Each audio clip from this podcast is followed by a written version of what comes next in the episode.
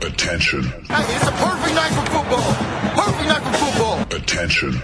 Das sind die Sofa Quarterbacks mit der Sportradio 360.de Extravaganza zur National Football League. Overtime nicht ausgeschlossen, aber garantiert vier Quarter mit exzellentem Passspiel, bemerkenswerten Rushes und roten Flaggen, die unsere Special Team Coaches den Umpires entgegenschleudern.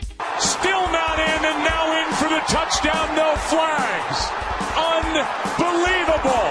Und hier ist der Mann, der Tim Thibault persönlich die Beichte abnimmt. Nicolas Martin. Let's go! We gotta go to work! Sport 360, die Sofa Quarterbacks, NFL. Wir sind wieder am Start heute am Mittwoch. Äh, das äh, Programm die letzten zehn Tage ein bisschen verschoben durch äh, meinen Aufenthalt in den USA. Ich nehme da die Schuld ein bisschen auf mich und das macht es mit der Zeitverschiebung dann nicht einfacher, irgendwelche Sachen aufzunehmen.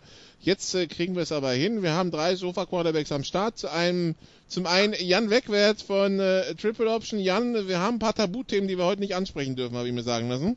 Hallo Jan. Moin, moin, aber jetzt bin ich äh, schon das erste Mal stehe ich gleich auf dem Schlauch. Ich weiß nicht mehr welche. Wow, wir hatten äh, das Chargers-Ende und die Giants und so weiter. Ach so, für die, ja, für die, für die anderen, für die Mitdiskutanten, ja, aber ich bin ganz offen, ich kann über alles reden. Du, du, du, du darfst über alles reden, genau. Dann äh, Christian Schimmel mit der, mit der großen Frage, schaffe ich es durch die Sendung, ohne den Namen, äh, also eines Cornerbacks zu erwähnen. Hallo Christian. Dabei habe ich so schöne gelbe Handtücher, ja, alle in schönem kleinen Format, ja. Ich wusste ja nicht, dass die so eine Wirkung haben können, ja. ja traurig, ja, schönen guten Abend. Und dann haben wir noch in der Leitung Sal Mieter von Sport Eagle TV, Sal mit einem Shirt, äh, Petschirmer, ich will ein Kind von dir heute am Start. es ist eine große Ehre, Servus alle. Und bevor wir anfangen, ich muss ehrlich sagen, die New England Patriots sind vorbei. Die Zeit ist vorbei sorry, they suck, Tom Brady, uh, äh, sofort zum Graben, Belichick, du musst in den Rentner gehen, alles ist vorbei. So if the Patriots go 45-0, 43-3, 34-6 for next three weeks, we know who's responsible, right? Nein, nein, nein. Yeah. Wir, wir, wir sprechen über jetzt.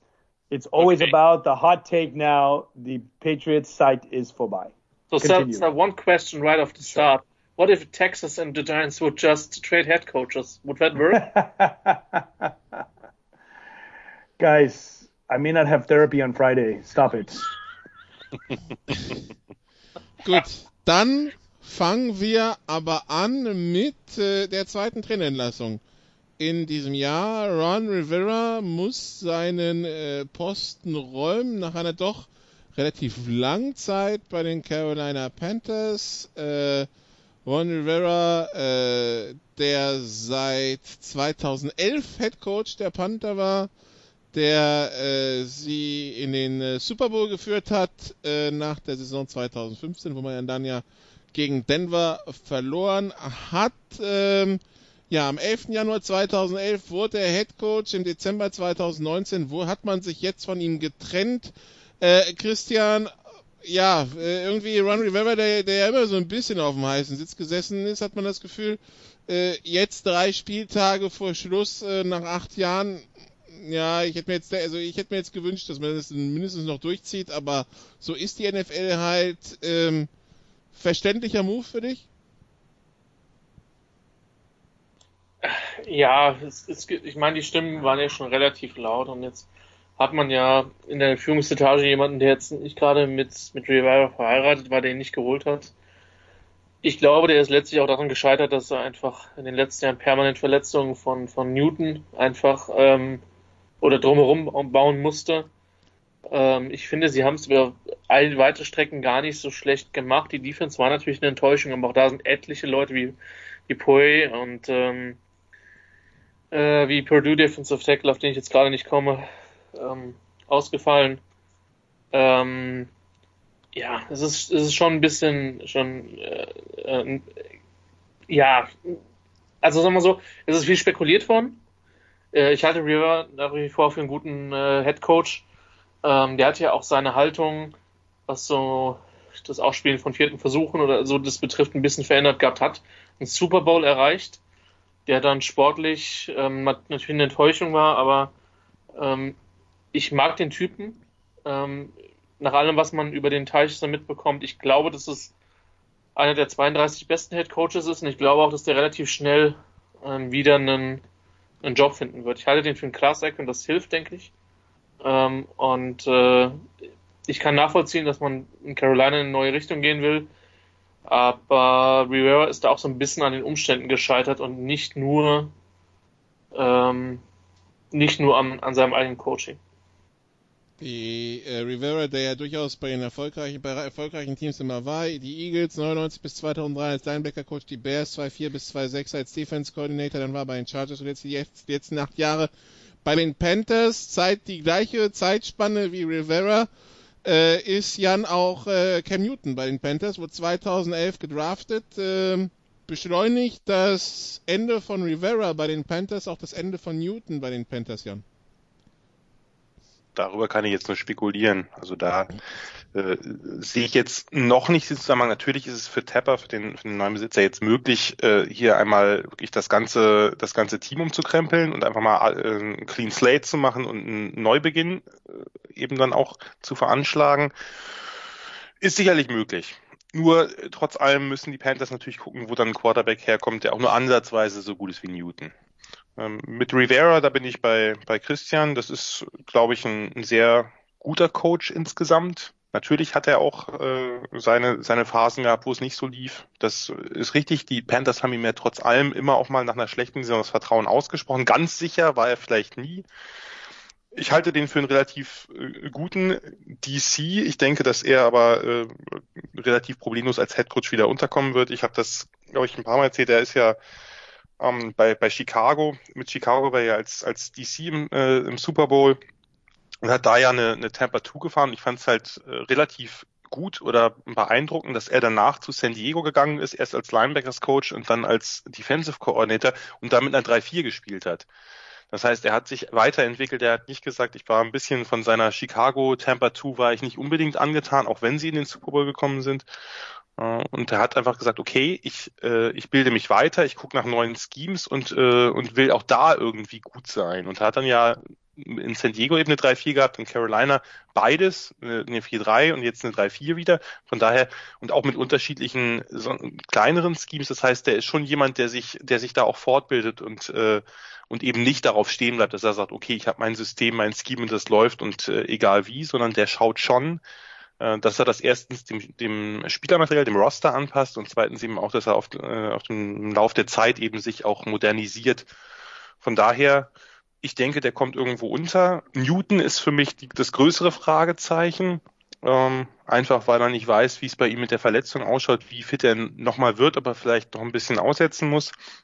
Es wäre sehr schade, wenn der nicht mehr spielen könnte. Äh, ich denke, ich bin kein Arzt. Ich hoffe, dass das kann.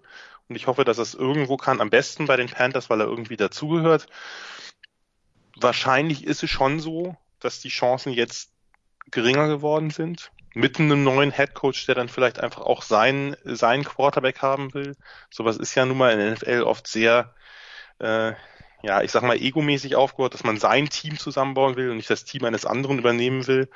Warum auch immer das so ist. Es gibt gute Ausnahmen, Mike Tomlin unter anderem, äh, aber es kann gut sein, dass es für Newton das jetzt war bei, bei Carolina. Ich fände es schade. Okay, also äh, Ron Rivera ist raus. Ähm, ja, generell war es jetzt ein Sonntag, der so eine Woche. Es gab ja auch äh, am Donnerstag schon ein paar Coaches, die, die, die nicht so vielleicht nicht so ganz so gut ausgesehen haben, äh, die ähm, wo, wo es dann vielleicht auch einen schlechten, eine schlechte Zukunft prophezeit. Also Dan Quinn da geht keiner von aus, dass er 2020 noch die Falcons coach. Von daher war das, was gegen die Saints passiert ist, vielleicht nicht so der, der Faktor. Ähm, ja, äh, Sal Matt Patricia ist jetzt äh, 1 und 8 in den letzten 10 Wochen. Jason Garrett verliert mit den Dallas Cowboys gegen Buffalo. Wer ist da, mhm. wer muss sich da mehr Sorgen um den eigenen Job machen? Ooh, that's a good one. Um, I texted all of you guys that I think I think uh, the clapper is gone. And uh, just to clarify for those, the clapper is Jason Garrett because even when they give up points, when they give up a touchdown, he's clapping, and, and we know what he's doing. Anyone who's playing football, the coach is trying to rally his troops. Okay, it's good, it's good. Let's come on, let's get back in the game. Unfortunately, he's clapping too much, and and um, Dallas owns Thanksgiving. Dallas is America's team because they play on Thanksgiving, and to lose at home in front of a crying, emotional Jerry Jones. I mean, I don't know what he needs to do to to to lose that job, but but definitely losing to Buffalo, and even though Buffalo has proven to be a strong team this year, again, this is their home, this is their night, and they should be winning this, and and and they didn't, and so um, I think the Clapper more so. The the Matt Patricia, the only reason why we knew Detroit was bad, and it was going to be a struggle the only reason why Patricia is in any kind of hot water is because the Patriots machine continues and Patricia's gone. So the question is, was he ever really that good of a coach? Um, if you're Detroit, you cut your losses, um, or you give it some a chance. I just feel bad for Matthew Stafford that he's had to suffer that. He's actually a very good quarterback, uh, uh, uh, someone that um, has played well in the NFL, a good career, but he'll go down as never being able to win. Maybe that's what um, Archie Manning. He'll go down as the Archie Manning of our generation. Um, but I would say that yeah, Jason Garrett definitely more on the hot seat than Patricia. The Detroit Lions will just say okay, enough with it. But I think Jason Garrett will make more news because number one, it's America's team. Jerry Jones will finally get rid of him, and um, the next question is who will take over. I think that will be the big debate. Wenn ich zwei Sa äh, Sachen kurz dazu sagen darf. Ich muss es jetzt einfach mal loswerden. Diese Nummer mit dem Clapper bei Garrett, die geht mir ziemlich gegen den Strich, weil ich habe bisher in all den Jahren, in denen ich Football gucke, noch keine einzige, keinen einzigen Pattern gefunden zwischen erfolgreichen und unerfolgreichen Coaches, wie sie sich an der Seitenlinie benehmen. Zwischen den ruhigen, den Introvertierten, zwischen den Aufbauenden, zwischen den Hotheads es macht keinen Unterschied. Es macht natürlich, der ein oder andere Fan regt sich halt auf, wenn der Coach relativ stoisch da steht oder eben immer klatscht oder so. Nur das hat erstmal überhaupt nichts damit zu tun. Es hat auch nichts damit zu tun, ob er sein Team irgendwie Rallying the Troops oder ähnliches. Es kann genauso sinnvoll sein. Es gibt genauso viele erfolgreiche Coaches, die ruhig an der Seitenlinie standen, wie welche, die dem ersten, erstbesten Spieler gleich im Gesicht hängen. Es kann beides zum Erfolg führen. Es hat keinerlei Korrelation dazu, wie das Team in irgendeiner Form zum Coach steht, wie das Team eingestellt ist oder sonst was. Wirklich gar keine. Es gibt keine Korrelation dazwischen. Ähm, und das ganz kurz zu, zu Patricia. Ich glaube, das Problem ist, dass man ja nun vorher mit Jim Caldwell einen Trainer bei Detroit hatte, der für Lions-Verhältnisse relativ erfolgreich war. Der hat, glaube ich, eine knapp positive oder eine ausgeglichene Bilanz, was ungefähr kein Lions-Headcoach, äh, äh, ich glaube, seit Wayne Fontes oder so hat. Und man hat, das war nicht genug. Man hat eben einen neuen GM mit Bob Quinn. Man will den Patriots Way implementieren und ein durchaus nicht komplett untalentiertes Team ist plötzlich diese zwei Jahre jetzt nicht mehr so competitive, wie es unter Caldwell war. Und das ist natürlich ein Problem. Ich denke, dass Patricia noch ein Jahr hat. Aber das war ja kein 2 zu 14 Team, was er übernommen hat. Okay. Dann äh, auf der Liste, auf der langen Liste der Coaches, die sich nicht unbedingt mit rumbekleckert haben diese Woche, äh, Christian, äh, wenn wir erstmal das Sportliche betrachten, ein Beispiel daraus picken, Doug Marone, jetzt äh, vier Niederlagen in Folge mit 23, 20, 22 und 17 Punkten. Doug Marone war ja unser Abschlusskandidat Nummer 1 letzte Offseason. Es kann nicht besser geworden sein. Ist es auch nicht. So, ähm, ich glaube, dass es jetzt tatsächlich dem Ende hingeht. Und jetzt hat man ja wieder Gardner Minshew als, äh, als Starter bestätigt für das kommende Wochenende, was ich zumindest gelesen habe, nachdem ähm, Foles ja bis jetzt auch nicht wirklich überzeugt hat. Ähm, es gibt Leute, die das so ein bisschen haben kommen sehen, habe ich mir sagen lassen. Zumindest für den Preis, den Foles damals gekostet hat. Und das ist von, von einem Team, das offensiv wusste, zumindest wusste, was es war mit einer sehr guten Defense ist es ein Stück weit ein Team ohne Identität geworden, mit einigen lichten Momenten. Und ähm, der wird mit Sicherheit im Kreuzfeuer der Kritik stehen, weil auch viele, sag ich mal, Akquisitionen, äh, Neuankäufe in der Free Agency einfach nicht so funktioniert haben, wie sie sich das gewünscht haben, auch über Foles hinaus. Und ähm, das Receiving Core ist ein riesiges Problem ähm, und auch an einigen anderen Stellen krankt es einfach. Und ich denke schon, dass der Marone einer von denen ist, die dann, wie gesagt, im Kreuzfeuer der Kritik stehen und vielleicht auch um seinen Job zittern müssen. Dann, Jan, haben wir Freddy Kitchens, der diese Woche. nee, nicht ich. Doch, doch, doch, doch. In, in, ein bisschen in der, in der Kritik stand für ein T-Shirt, das er getragen hat. Wir, wir, gehen zwei Wochen zurück und äh, dieses äh, kleine Handgemenge am Ende von äh, Steelers gegen, äh, gegen Browns. Ähm, nun äh, wurde Freddy Kitchens im äh, Laufe der Woche gesehen, wie er mit seinen Töchtern auf dem Weg ins Kino war und unter, unter seinem Jackett ein T-Shirt trug mit dem, mit dem Text Steelers started it. Und äh, eigentlich unterhält sich die ganze Liga viel mehr über dieses T-Shirt als über das Spiel, das folgte, das übrigens Pittsburgh gewonnen hat. Im krassen Gegensatz dazu sein, sein Gegenüber, Mike Tomlin übrigens, der anscheinend nie wirklich die, die ganze Geschichte thematisiert hat. Äh, Freddy Kitchens wurde jetzt mit diesen T-Shirts gesehen das Team hat nicht deswegen verloren, aber irgendwie es passt ins Gesamtbild der Browns 2019, oder? Es passt ins Gesamtbild der Browns und es passt auch ein bisschen in das Gesamtbild von Kitchens. Das ist ein unfassbar unsouveräner und eigentlich auch unprofessioneller Auftritt.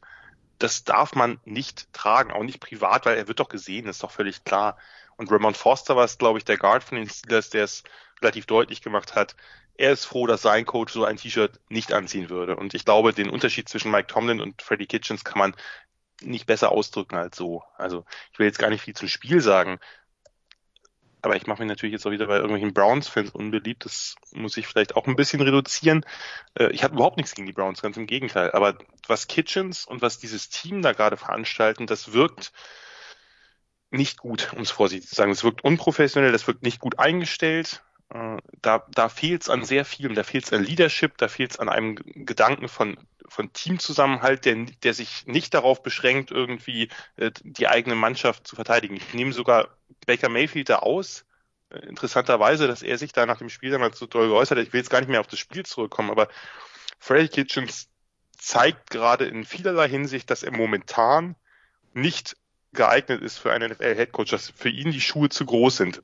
Nicht unbedingt schematisch, auch vielleicht, aber insgesamt das, was für, einen Headcoach eben noch dazu kommt von Accountability, von einer Persönlichkeit, die eben über solchen Dingen steht, die sich von so etwas nicht äh, provozieren lässt und dann auch noch selber die nächste Provokation startet, nachdem eigentlich alles soweit erstmal zwar nicht vorbei ist, aber zumindest irgendwie in den Teppich gekehrt wurde. Also so ein T-Shirt zu tragen, jetzt wird man vielleicht von Cleveland Seite sagen, hat ein bisschen Humor oder so. Nee, das hat mit Humor nichts zu tun. Das ist einfach dämlich. Möchte irgendwer widersprechen? Ich kann mir denken, nein. Gut. Dann kommen wir zum äh, Thema, was Cell jetzt begeistern wird.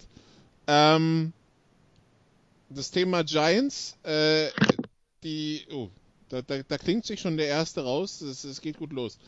Ähm, ja, Cell, die Giants, die sind ähm, nach dem Auftritt jetzt am, am Wochenende gegen die Green Bay mhm. Packers mhm. äh, im Schnee von den Marylands, alles klar. Äh, 2 und 10, acht Niederlagen am Stück. Ähm, ich müsste jetzt die Statistik raussuchen, aber man hat Ben McAdoo nach, äh, glaube ich, 28 Spielen gefeuert. Äh, er hatte eine bessere Bilanz als Pat Schirmer jetzt hat. Ähm, ja. Jetzt ist die Frage, ist es so, dass man auch keinen Fortschritt sieht? Muss man Pat Schirmer mehr Zeit geben? Oder ist Hopfen und Malz verloren und die, die Giants haben wieder zwei Jahre verschwendet und brauchen quasi den nächsten Neubau? Die, die Statistik von McAdoo in 28 Spielen ist 13, 15. Yeah. Pat Schirmer ist 7, 21. You know, um, I think even before you look at the records, what's important is has he lost the team? And thank you for reminding me about McAdoo. I actually forgot about him. I was thinking, who was the last Giants coach? Was it Coughlin? No, it wasn't Coughlin. Um, McAdoo. Yeah, he lost the team. And so 13 and 15 is not that bad. The Giants expect more. I'm sure the Detroit Lions, Arizona Cardinals, 13 and 15 would be would be good for them, and they can move on. Even the Cleveland Browns, if you think about it.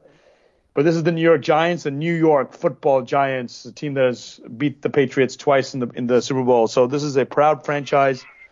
This is a yeah, you laugh. Long time ago. Yeah, I know, but come on. And but uh, I'm I'm I'm building up the reasons here. It's like there is a level of expectation here for the Giants more than let's say the Knicks. The Knicks just have that expectation because they play in Madison Square Garden, the number one world market media market. But the Giants actually have won, and they have some pride. And um, the the reason why they got rid of McAdoo, he lost the team. So the question is, did has Sherman lost the te- Shurmur lost the team? Is Daniel Jones the right quarterback? Has he shown something? Yeah, I was so excited when they when he won two in a row. It looked good. Um, and what really sucks is I texted you guys that you know a few more wins, the Giants are actually in this. You know, three more wins, they're they've got five, and what they're a game or two games back of the first of first place. Um, it was clear that I was actually surprised the snow actually evened the game out for the first three quarters. Uh, but then uh, the talent and uh, the um, yeah, just the plain talent of Aaron Rodgers won that game. So it's clear the Giants are not as good as uh, two and ten. I think that they they should be 0 and, uh, 0 and 12 because um, those two wins uh, I think was that the the Buccaneers guy missed a field goal, and uh, who did they beat? The Redskins. So this is a team that hasn't played well. So they've lost. So the answer to the question is Pat Shurmur has lost the team. They're not playing for him. I think you you made a good point about never has you seen a coach, depending on how demonstrative they are, how motivating they are. But end of the day, you also hear, and if you watch, if you want, if you really want to torture me, you watch that Super Bowl 42 America's America's game. Coughlin won the team uh, with everything that he was doing from from August all the way till Super Bowl week and everyone will say, "I will, I will fight for this guy. I will go down for this guy." You know, or as Terrell Owens would say, "That's my coach. That's my coach." so, so if your coach, if you're if you're if you're the Mara family, the Tish family, you have to see, are you going somewhere with this guy? And that's the same question that Jerry Jones has to ask about the Clapper. So, is are they playing for this guy? And if they're not, sorry, there's a reason why everybody wants to go play in New England. There's a reason why maybe everybody wants to go play in Seattle. The coaches and and Sean Payton as well in New Orleans. The coaches will their team.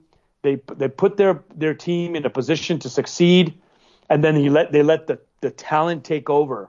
And right now, I don't see that in New York. And so the answer, your the long answer to this very simple question is yes, you let him go, especially with the record.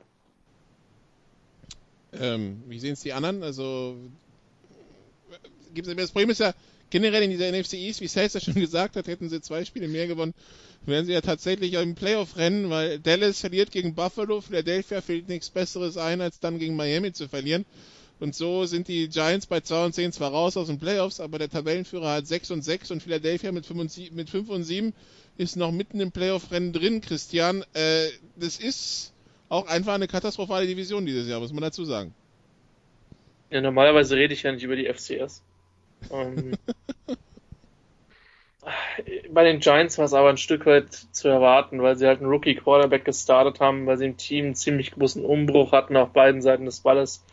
Die Defensive ist bei weitem nicht mehr, nicht mehr so stark wie, wie stellenweise in den letzten Jahren. Das war ja immer noch so der eine, der eine Punkt, der die Giants zum Teil in den Spielen gehalten hat. Ich weiß nicht. Ich bin, ich bin nicht der Riesenfan von Schummer, aber fände es schon wieder relativ früh in der Entlassung, das Schöne für die Giants-Fans ist, sie werden im nächsten Spiel sehr wahrscheinlich wieder Eli Manning ausbuhen können, ähm, da ja Jones sich diesen High Ankle Sprain zugezogen hat.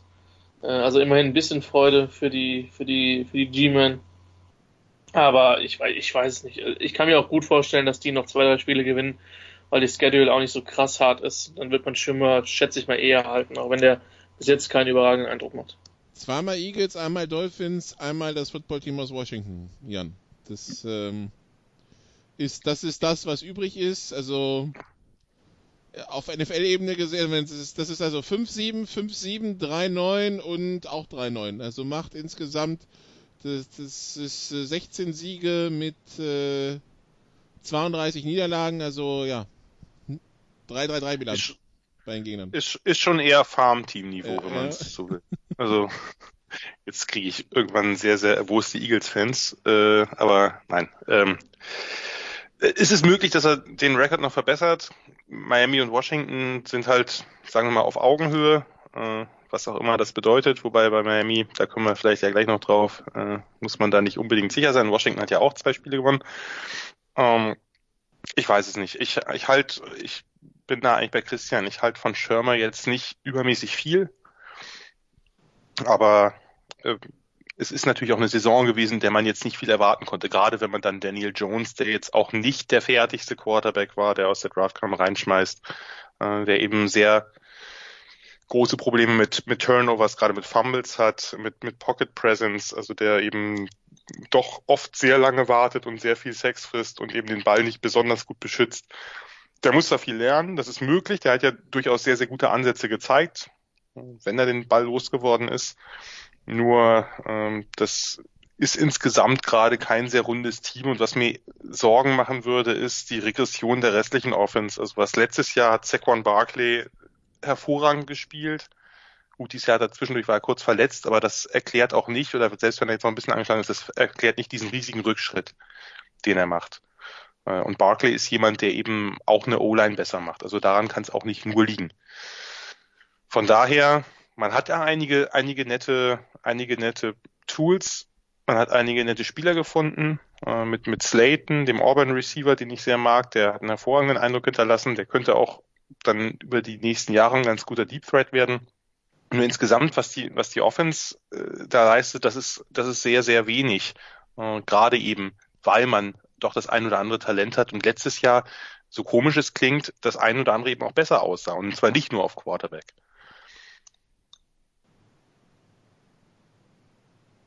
Achso, das war das Ende, okay. So ja, das war, das war, ja, ich, ich, kann jetzt auch noch über die Defense reden. Die hat in der Tat nochmal fast den größeren Rückschritt gemacht, aber ich weiß nicht, ob wir das Sal zumuten wollen, weil eigentlich äh, haben wir da ja auch den Experten in der Leitung sitzen. Ist ja gut, dass man, ist ja gut, dass man in der ersten Runde dieses Jahr auch gar nicht Defense gedraftet hat. Also ähm, da, da kann man ja auch mal so, so ein Rückschritt. Naja, man, man, hat, man hat DeAndre Baker gedraftet, aber der hat ja offensichtlich sehr große Probleme mit äh, Schemes der NFL, wie jetzt zu lesen war, und hat ja auch äh, wirklich sehr, sehr viel abgegeben, also überraschend viel. Von daher muss man auch da abwarten, wie sich das so weiterentwickeln wird. Und äh, Dexter Lawrence hat ja offensichtlich einen guten Eindruck gemacht. Das ist wohl der eine Pick, den sie, den sie getroffen haben. Womit ich nicht sagen will, dass sie mit Baker oder, äh, oder Daniel Jones nicht getroffen haben, nur da sieht man es noch nicht ganz so doll. Gut, dann äh, so viel zu den Coaches, die auf dem heißen Sitz sind. Und dann haben wir noch eine, eine Story äh, zu einem Spieler, der jetzt bis in die Saison 2021 gesperrt wurde, für Wetten äh, auf NFL-Spiele und teilweise gegen das eigene Team Cell. Josh Shaw von den Arizona Cardinals ist auf Injured Reserve gewesen, wurde jetzt aber wegen Wetten äh, quasi gesperrt bis, bis mindestens in die Saison 2021 hinein. Äh, manche sagen, dafür, dass er gegen sein eigenes Team wettet, müsste er sogar lebenslang gesperrt werden. Äh, wir wissen, die NFL und äh, Sportwetten, das ist so eine Geschichte, wenn die eigenen, wenn denn die eigenen Spieler wetten, das geht dann für die NFL gar nicht mehr. Ooh, that's a tough question. Um, yeah, I'm trying to think about trying to compare like the Black Sox scandal, scandal Pete Rose. Um, I mean, can one player really make a difference? Uh, you know, I mean, it's one thing if if it's one player out of five on a basketball court, or a referee, or a manager, you know, uh, who can control it. Um, does a mafia really have that kind of control? But unfortunately, it's not just a mafia. Back in the old days in America, we've got um, you know the the the the, the black market, the racketeering from around the world that has their hand in every single game from uh, lower division German soccer. I mean, why the hell would anyone want to care about that? But they obviously penetrated that. And then you think about technology as well. Are you sure that players aren't setting up? I mean, think about if Kevin Durant can have a fake Twitter account, why can't they all have um, their buddies and their homies and their wives and their girlfriends um, uh, bet for them. and uh, and do it. So I mean, do we really really know that there's not more than I mean, if one person's doing it, there has to be more people there. He obviously got caught. Um, it doesn't look good for the game. Like you said, it doesn't look good for NFL. But you know what? The whole reason why the NFL didn't want to move to Vegas was for that sole purpose to be close to gamblers. But now there can be everywhere, and um, the world is changing. And uh, I still cringe when I see NFL players getting busted for weed. Um, well, in some states it's it's legal. So so where's the line? Where's the line of morality? Where's the line of of justice um, and cheating? Uh, people are taking drugs and such. So I mean, this is a whole other podcast. Maybe we should do that when there's an actual quiet day in sports. Um, but the NFL had to do that. You know, there's let, never a quiet day in U.S. sports. So yeah, I know. Um, I mean, they let rapists play, they let uh, domestic violent people play, they let uh, cheaters in uh, thing. But God damn it, if they get a tattoo and they get money from the NF uh, from the from their agent, they they can't um, graduate from college anymore. And in this case, they can't earn a paycheck anymore. Um, uh, you know, they can swing helmets at each other and they can and they can um, decapitate each other. But God damn it, if they uh, uh, bet on a game, um, you know, or as as the uh, preacher's wife on The Simpsons would say, "What about the children? What would they think?" And uh, yeah, so they have they had to do it. Um, the NFL never has gotten anything right. Um, so why start here? Vielleicht eine kleine Side Story noch zu Josh Shaw, äh, weil der ist nicht das erste Mal, dass der mit einer etwas weirden Story aufgefallen ist. Der ist bei USP, äh, USC, Entschuldigung, also bei den Trojans, äh, äh, suspendiert worden, nachdem er eine Knöchelverletzung sich zuzog und äh, erst meinte, dass er die sich äh, zugezogen hat, als er seinen äh, Neffen, der irgendwie im Pool fast ertrunken ist, gerettet hat und dadurch war er kurze Zeit eben der Hero. Äh, bis dann rauskam, diese ganze Story ist erstunken und gelogen, äh, erlogen äh, und er eigentlich nur vom Balkon, äh, ich glaube, seiner Freundin irgendwie runtergesprungen ist, weil er irgendwo Polizeigeräusche hörte und dachte, dass die Polizei gerufen worden wäre wegen ihm. Äh, von daher, der scheint, naja, scheint ein bisschen seltsamer Vogel zu sein und äh, Wetten, gerade Wetten gegen das eigene Team finde ich schon auch relativ problematisch, muss ich sagen äh, ja, äh, es gibt, es gibt solche, solche Menschen offensichtlich in der NFL. Äh, da findet man immer wieder irgendwen, der äh, irgendeine sehr, sehr seltsame Background-Geschichte hat oder irgendwas Seltsames erlebt hat im College. Von daher, äh, ja, er ist jetzt gesperrt und wie gesagt, Wetten gegen das eigene Team finde ich auch problematisch, weil man dann eben nicht weiß, was man dafür tut, damit die Wette dann vielleicht doch klappt. Wer übrigens eine Geschichte lesen will zu einer sehr ungerechten Bestrafung, dem sei das Hashtag 12 Monate, Sportradio 63 Jahresheft ans Herz gelegt. Mail mit Steilpass at sportradio63.de gibt's eine über Silas Nasita, der es erlebt hat. Und äh, Nicola hat sich da ja auch drin verewigt. Auch da geht's um einen kleinen Kriminalfall. Ähm, das ist der kurze Werbeblock an dieser Stelle. Sehr gut, Christian, sehr gut. Ähm, der, dein, Share, dein Share wird dann von Jens überwiesen, sobald, äh, sobald, äh, ja, die, das Ding ausverkauft ist. Ähm, das aber nur du am meinst, Rande. Du meinst, dann kann ich mir meine 2 Cent einbringen, sondern meine 5 Cent, ja? Genau, genau, dann, äh, dann, dann geht's dir, dann rollt der Rubel. Äh, genau, äh, Josh Shaw, der behauptet hatte, er hätte, er hätte quasi seinen, seinen ertrinkenden Neffen gerettet, als er, als er vom, von der zweiten Etage in den Pool gesprungen ist. Und dann, ähm, und sich da, was auch keiner mitbekommen hätte, wenn er sich dabei nicht beide, beide Knöchel verstaucht hätte. Ähm, ja, so, so, so kann es gehen. Ähm, bin auch gespannt, wie viele Teams ihn dann noch haben wollen, aber ja, der war bei den Bengals, bei den Chiefs, bei den Bucks und jetzt also bei den Cardinals. Dann kurze Pause und dann sprechen wir über das, was auf dem Platz passiert ist und äh, ob sich für unsere Sofa-Quarterbacks jetzt in den letzten zwei Wochen auch wirklich so langsam die, die äh, Spreu vom Weizen getrennt hat, was äh, offensichtliche Super Bowl-Picks angeht. Bis gleich.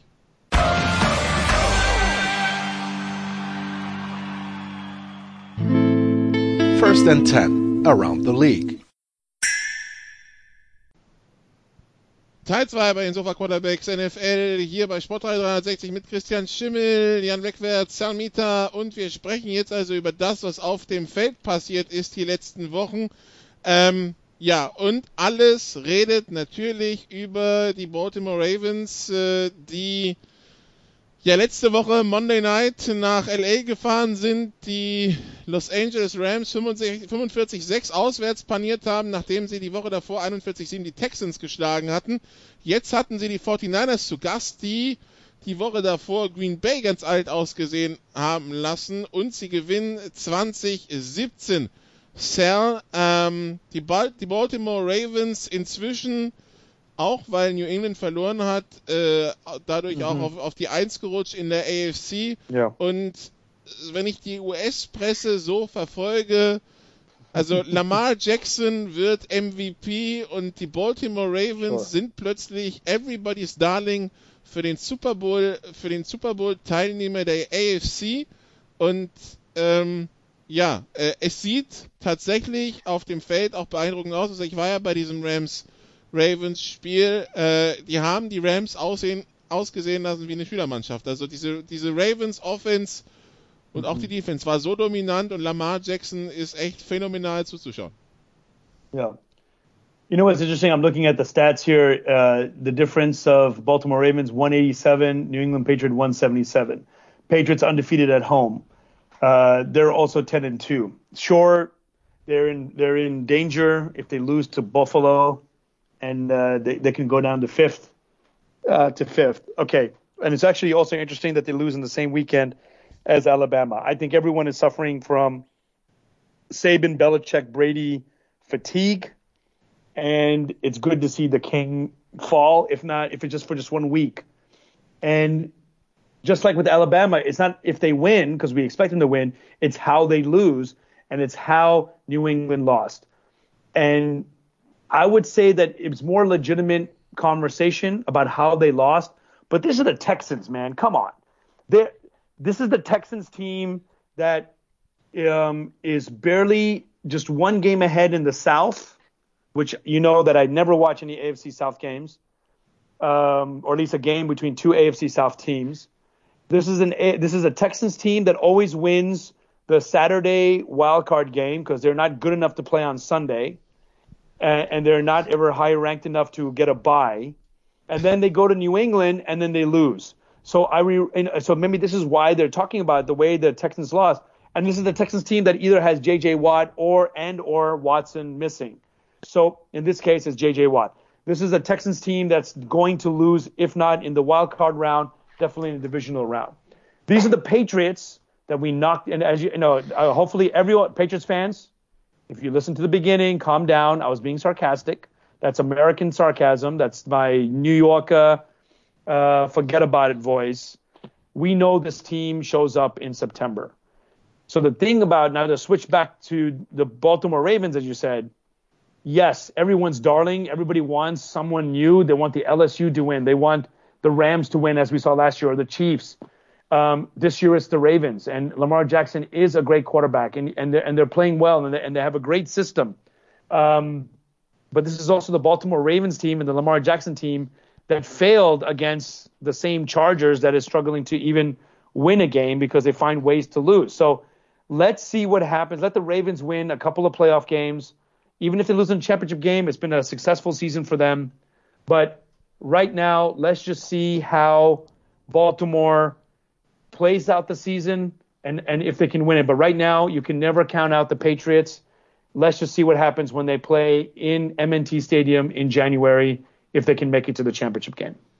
Die Patriots, aber Jan, die uns dran gewöhnt hatten, äh, dass es im September immer mal oder Anfang Oktober irgendwann mal immer wieder so, ein, so, ein, so eine Niederlage gab, wo die Diskussion ausgelöst hat, aber die spätestens im November, Dezember dann wieder vergessen war, wegen der Art, wie sie gespielt haben. Es gab ja diese Niederlage gegen Kansas City vor zwei, drei Jahren, wo in wo vier oder fünf alle dachten, Brady vorbei, Belichick vorbei, äh, come on next und dann wissen wir, was passiert ist.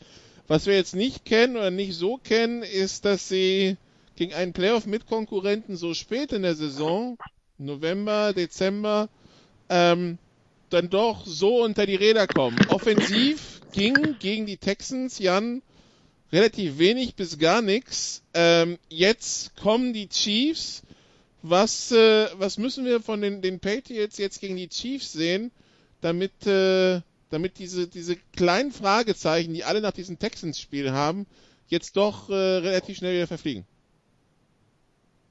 Naja, es ist ja nicht nur das Texans-Spiel. Wenn man sich die letzten Wochen anguckt, dann ist die Offensive ein deutliches Problem. Es ist ja nicht, wenn es ein Spiel wäre, ein Spiel kann man mal off sein. Wir hatten ja auch letztes Jahr das Spiel Anfang der Saison gegen Detroit, gegen Patricia, wo sie äh, relativ deutlich verloren haben. Das ist jetzt aber ein Problem, was, äh, was sich ein paar Wochen lang durchzieht, dass sie gegen die Ravens verloren haben, deutlich, gegen die Eagles und Cowboys jeweils knapp gewonnen und eigentlich vor allem wegen ihrer Defense gewonnen, 17 und 13 Punkte mit der Offense gemacht und jetzt gegen die Texans erneut ein Problem. Gegen die Texans kommt auch noch dazu, dass eigentlich das erste Team ist, was was die Patriots vor allem durch die Luft geschlagen hat. Also Watson hat halt äh, die, die Passverteidigung attackiert der Patriots, die bisher äh, relativ, ja nicht nur relativ, sondern extrem souverän war, die äh, gegen kaum einen Gegner irgendwie auch nur ansatzweise was zugelassen hat. Und dazu kommt eben eine Offense, die offensichtlich out of sync ist. Und man hat das ja auch das ein oder andere Mal dann gesehen, dass Brady an der Seitenlinie wirklich sehr, sehr unzufrieden war mit den Receivers. Es sind junge Spieler dabei, mit einem Keel Harry, mit Jacoby Myers. Äh, aber es ist ja eben nicht nur das, sondern er hat ja auch ein paar Spieler dabei, die entweder schon lange dabei sind, nicht nur Edelman, sondern eben James White, der ja quasi als eine Art Extra-Receiver gilt.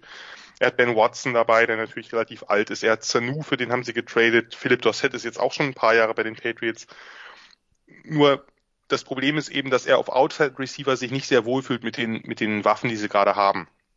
Sanu ist ja auch jemand, der, den er dann eher im Slot äh, sieht, als zweiten, als zweiten Slot oder eben als Flanker. Und Brady war offensichtlich sehr, sehr genervt davon, dass eben äh, Route Adjustments nicht geklappt haben. Dass äh, bei dem bei dem einen Play, wo, wo die Interception kam, dass Kiel Harry da äh, sich nicht richtig verhalten hat, nicht richtig zum Ball gegangen ist und eben überhaupt keine Separation gekriegt hat. Und das kann sich natürlich fortsetzen, weil das kriegen sie nicht mehr gelöst.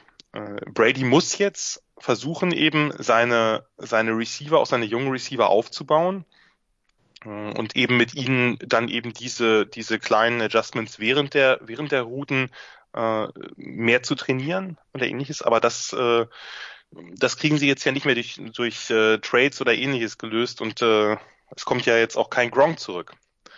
Von daher äh, muss diese Offense irgendwie in einen Rhythmus kommen. Und ich glaube auch nicht, dass Brady daran so unschuldig ist, wie das äh, überall oder aller Orten anklingt. Denn letztlich ist das immer noch eine gute, das sind immer noch relativ gute Skillplayer äh, mit, mit White und Michelle im, im Rushing oder eben dann äh, Edelman und Co. Da hat er noch genug Auswahl eigentlich. Natürlich ist es blöd, wenn man nicht mehr diese eingespielten Mechanismen hat. Nur das hat Brady auch vorher immer mal wieder gehabt, dass er eben ein Jahr dann mit Rashay Caldwell und, und, und Gaffney, Jabbar Gaffney spielen musste oder so. Und das hat auch mehr oder weniger geklappt. Und von daher, äh, Brady muss sich da jetzt selber auch ein bisschen zusammenreißen.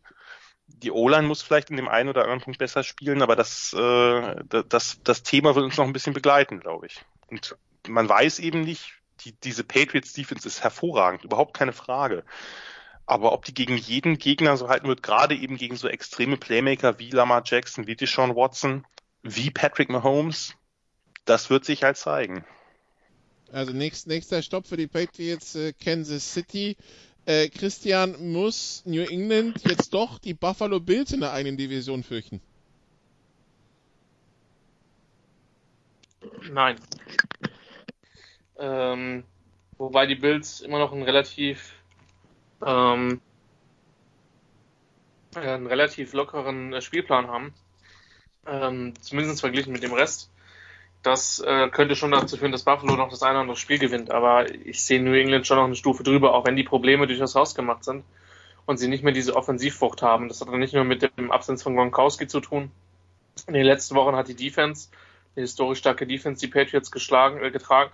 Und ähm, also ich, ich bin noch weit davon weg, mir Sorgen über die Patriots zu machen. Gut, die würde ich mir nicht machen, wenn sie 2 und 14 wären, ähm, aber das nur nebenbei. Ähm, nur äh, ich glaube nach wie vor, dass die die Division gewinnen werden. Sie sind halt jetzt mal in der interessanten Situation, dass sie zur Saison, sage ich mal, dreiviertel vor Saisonende ähm, nicht mehr der absolut heißeste Contender sind. Und das kann auch durchaus gut sein. Aber für mich stehen die Patriots, die, die Ravens und auch die Chiefs ein Stück weit über dem Rest in der AFC. Ähm, aber der Weg als AFC-Team in den Super Bowl bleibt nach wie vor leichter als das, was in der NFC auf dem Platz steht. Okay, also die, die, die Patriots äh, bei 10 und 2, die Ravens bei 10 und 2, die Texans bei 8 und 4, äh, die Chiefs bei 8 und 4, da gibt es noch einige Duelle dieser Teams untereinander. Ähm, Ja, äh, Sal, es gibt jetzt äh, in zehn Tagen ein Sunday Night Spiel zwischen Buffalo und Pittsburgh. Das ist tatsächlich 9-3 gegen 7-5. Das sind zwei Teams, die im Augenblick äh, die Wildcard-Plätze unter sich ausmachen würden. Und was mich aber irgendwie an diesem Spiel so ein bisschen stört, ist, wenn ich mir Ravens oder 49ers und so weiter anschaue, das fühlt sich irgendwie so ein bisschen weit weg an, aber beide Teams haben realistische Chancen auf die Playoffs und äh, für beide Teams, ja, wäre es schon eine kleine Sensation. Die Bills, wie sie, wie sie auftreten mit 9 und 3 mit der Chance, wenn man sich den Spielplan anguckt, problemlos 10, 10, 10 10-6 oder 11-5 zu gehen. Die Steelers, von denen man dachte, als sich äh, Ben Roethlisberger Woche 2 verletzt hat, das war's. Und äh, die jetzt mit ihrem ungedrafteten Practice. Squad nicht, nicht mal zum Combine eingeladenen Quarterback, ja, unter Umständen in die Playoffs kommen. I think the I think the Bills, if you know, they shouldn't be thinking about just making the wild card. They should be focused on winning the division. I think they can. Yes. And and, and, and, and, and, you know what? Maybe back to that comment about coaches, and and and you know, no matter what kind of coaching style, you haven't seen a, a relation between a tough coach and an easy coach. I think it's the mentality of like always wanting to win. And if you say, okay, we've got the playoffs, we won three in a row, we're one game behind uh, Patriots, but we're going to make the playoffs anyway. No, go for it. If the Patriots are done, as we're all saying that they are, why not go for it? And the Bills have a chance. They just beat Dallas on on on on, on Thanksgiving Day, and um, do it. Now they have a tough road. They played everybody's darling, the Ravens, but then they play at the Steelers and they play at the Patriots. So it's not an easy way. But if they can win, maybe I, I, they definitely have to beat the Patriots. So if they win one out of three, they're in good position. So the Ravens and Steelers even though they're AFC games, I mean, good for them is that they play all four games. If Buffalo can somehow win three out of four, including a win against the Patriots, they've got the division. And they're definitely going to beat the Jets. So what they need to do is, of those three games, try to win, two, uh, if not one, but two of those games. And so it's looking good for them, um, especially after what they did against Dallas. So they've got the Ravens at home and they got the Jets at home. Those two games are going to be huge. And, I, and I'm glad to see that those games, at least the Steelers game is, uh, is on prime time, but the Patriots game is going to be definitely on uh, Pro Max. The, the, all of Germany will be able to see them. Um, I would say the Bills are more the darling than the Ravens, just that they don't have a Lamar Jackson. They don't have that that cachet as one would want. But um, yeah, if I'm the Bills, I would I would do that. Now the Steelers, like you said, they've come back. I don't know how they've done it you know, they said that Mike Tomlin could be the coach of the year because uh, this is the toughest job he's done. Uh, you know, having Roethlisberger, have Antonio Brown, and Le- Le'Veon Bell the last few years, they had some talent and they've lost it all this year. And uh, you know, they were they were dead to rights. But um, but yeah, they're they're in the playoff hunt. Um, it's going to be tough for the Steelers. Uh, but if the Steelers can can can beat the Bills, I think it's more important for them. I think the Bills have more important fish to fry, and that's to win the division. So I'm glad you're excited about it because I think that's what they should be focused on because they've got two games against division rivals. And uh, if, if they beat the Patriots and if they beat the Jets, um, um, they'll put themselves in a good position.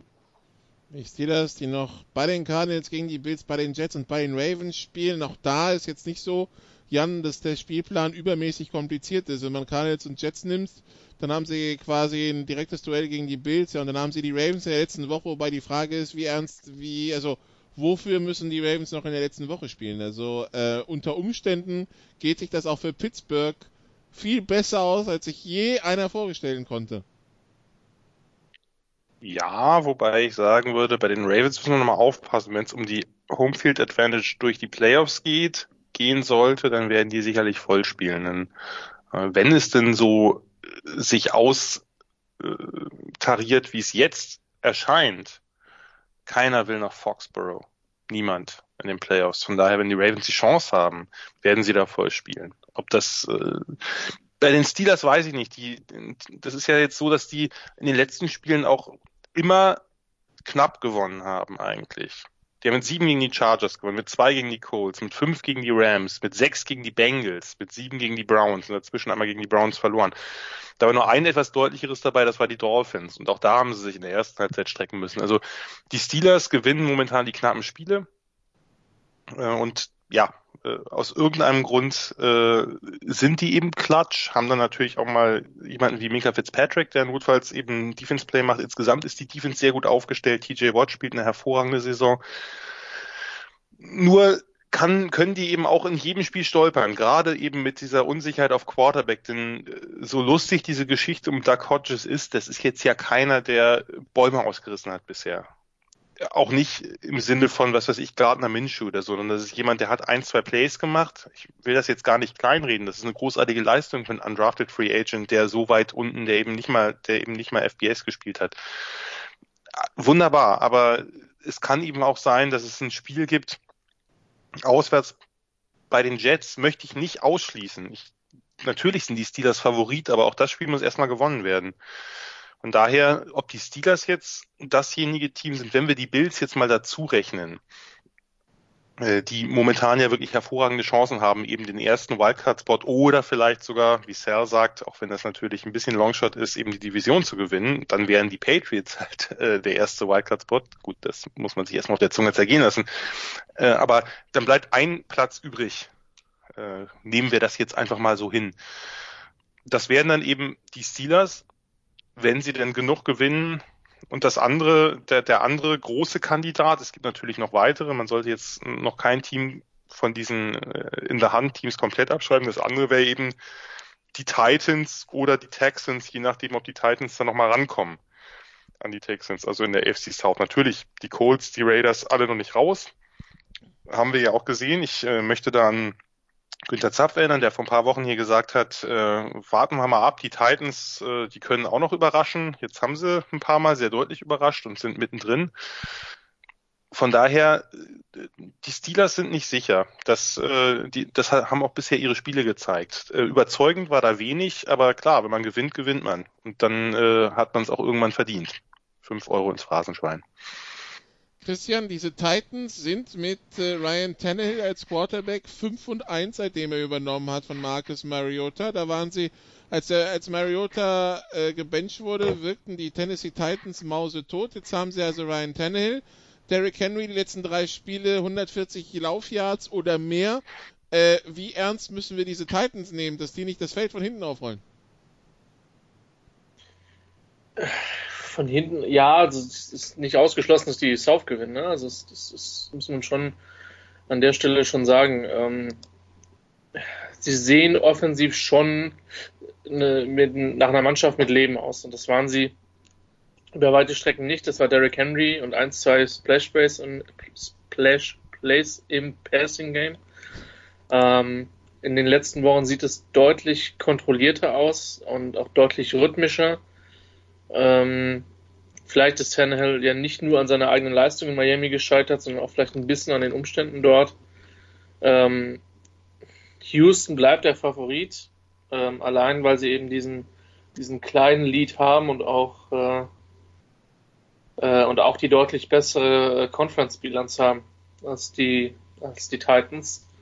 Ähm, der Verlierer in den letzten Wochen tatsächlich so ein bisschen die Colts, die man, ich, ich persönlich eigentlich stärker gesehen hatte, aber das war jetzt am Wochenende doch eine, eine relativ, relativ deutliche Geschichte letztlich. Also die spielen momentan definitiv über ihren Verhältnissen und es ist ja auch nicht ausgeschlossen, dass die vielleicht dann den äh, noch einen Wildcard-Platz ähm, erringen.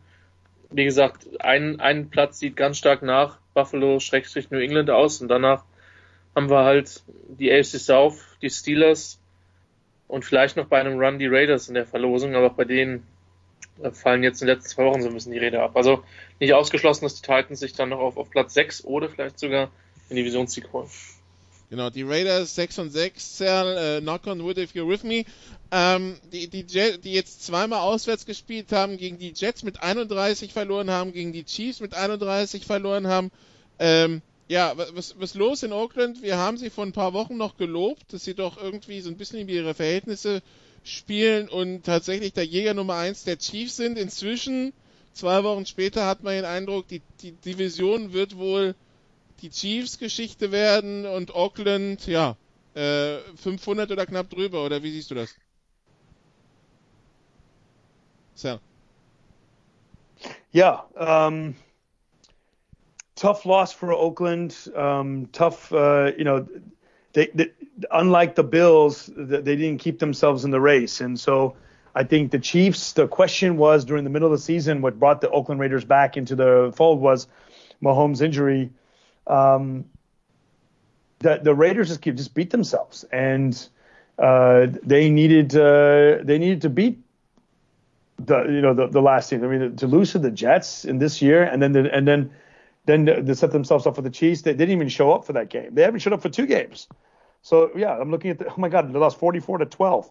So they won three in a row. They beat the Lions. They had to beat the Lions. They beat the Bengals. You have to beat the Bengals. And then you beat the Chargers, a team that's in your division. So they put themselves in a position to um, uh, uh, uh to get where they are. And if you look at their whole schedule, they, they you know they had some good losses: Chiefs, Vikings, Packers, and Texans. These last two games, especially the Jets game, is going to hurt them and may cost them the playoffs. Um, I wouldn't be surprised if they lose out by one game uh, because of that. And uh, um, it's it's a shame. Um, you what surprised me with the Raiders is number one that they're this close, but more importantly that I feel bad for the fans. They show up to the Coliseum. They show up, um, uh, not the Coliseum. Excuse me, the um, um, uh, Oakland Alameda. I guess it's called the Coliseum. I guess.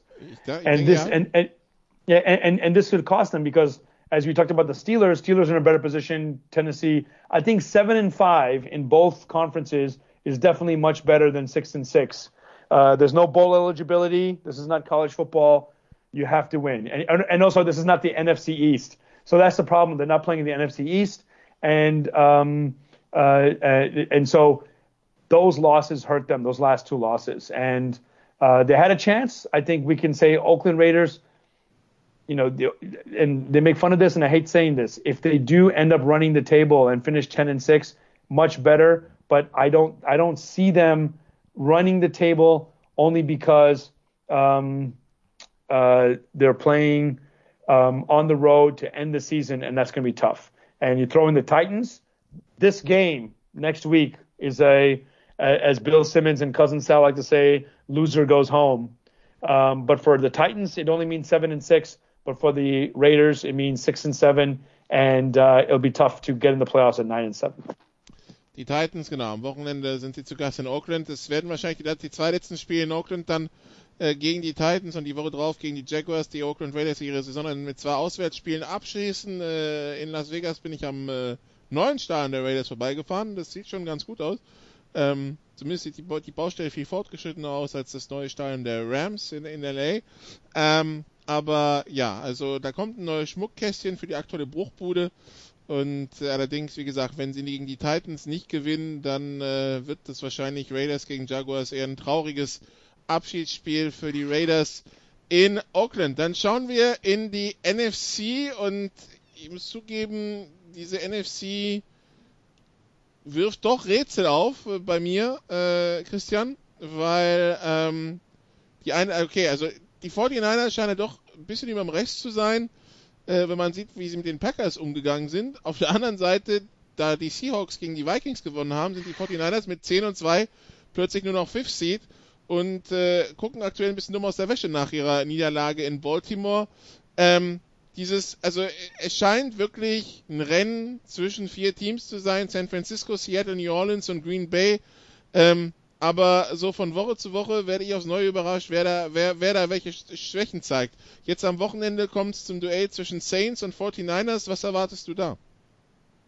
Also ah, ich, ich würde hier nie an dieser Stelle meinen Vikings-Bias über Bord werfen. Nie. Ähm, und die würde ich tatsächlich noch mit reinnehmen als, als fünftes Team. Ein Sieg gegen ähm, Seattle hätte aber schon geholfen.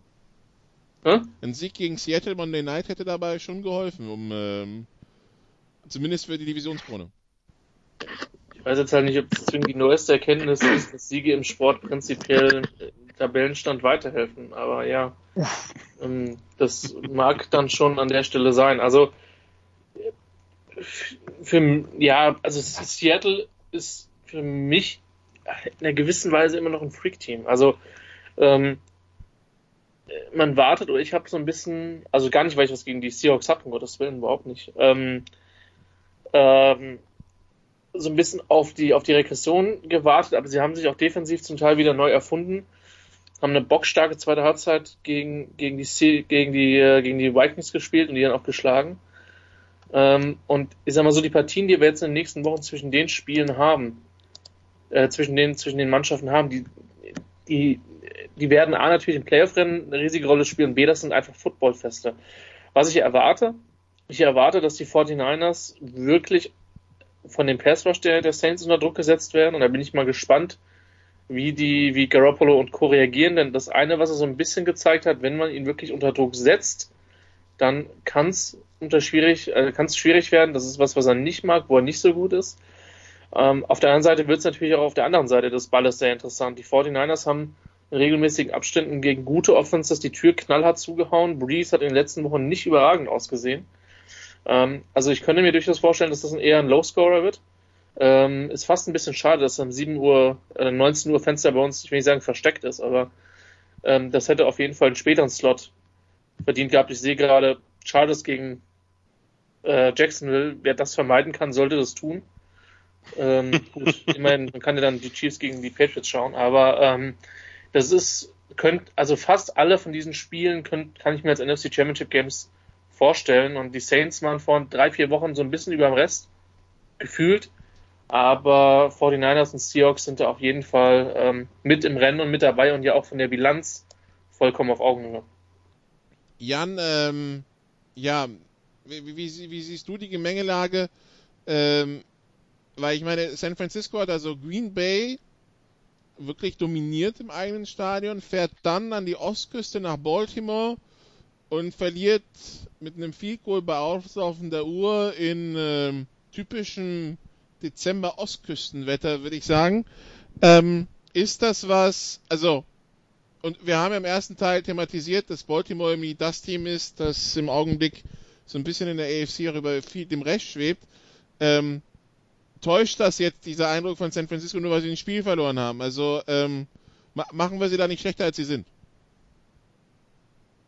Ich weiß nicht, ob wir sie schlechter machen, aber ich fand das Spiel insgesamt einfach relativ gut und relativ hochklassig, gerade in Anbetracht dessen, dass das Wetter nicht unbedingt mitgespielt hat. Klar, das hat so ein bisschen das Passing-Game bei beiden Teams verhindert.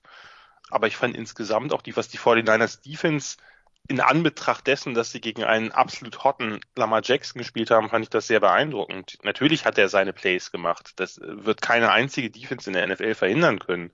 Aber sie haben ihn doch relativ gut unter Kontrolle gehabt. Gut, das war natürlich dann am Ende das, dieser über sechs Minuten Drive quasi, das war dann ein Classic Ravens Laufspiel am besten in drei Versuchen zum First Down, damit man die Uhr melken kann. Und dann hat man halt Justin Tucker, den besten Kicker der Liga.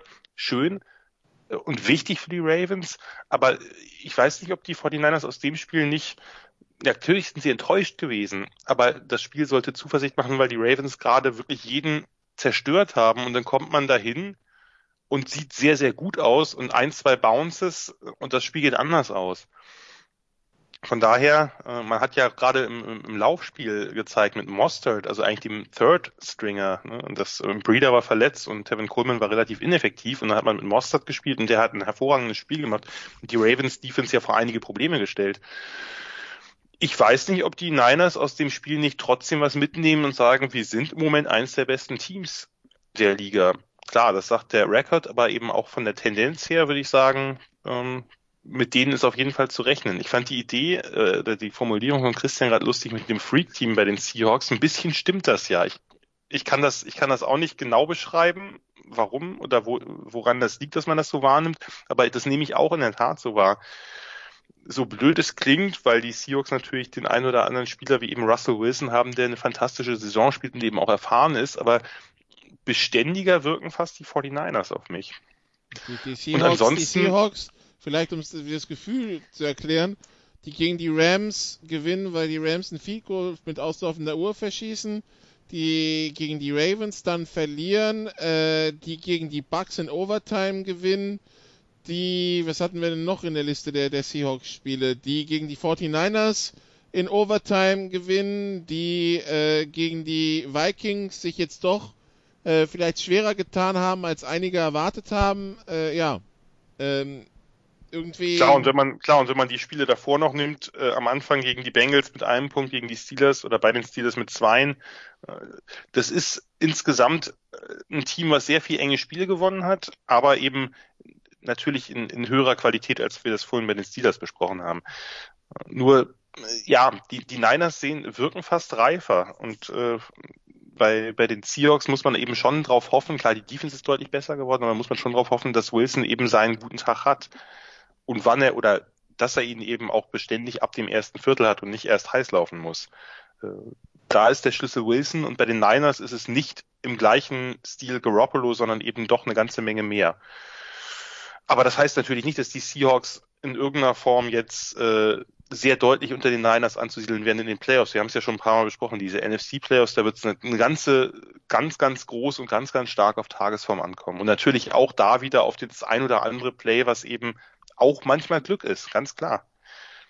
Nur da hat man eben mit den Saints, die so das ein oder andere kleine Problem hatten, mit den Niners, mit den Seahawks, Packers, Vikings, also nehmen wir mal, wie gesagt, die East da raus. Das, das sieht schon sehr, sehr lecker aus.